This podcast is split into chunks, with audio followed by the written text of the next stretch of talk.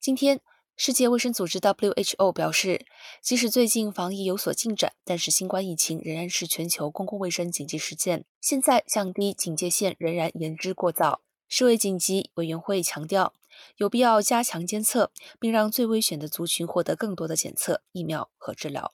对此，世卫秘书长谭德赛今天在日内瓦表示，他同意世卫紧急委员会的建议。世卫正在追踪超过三百种 Omicron 亚型变异株。所有的 Omicron 变异株都展现出更强的传染力以及能够避开免疫系统的特性。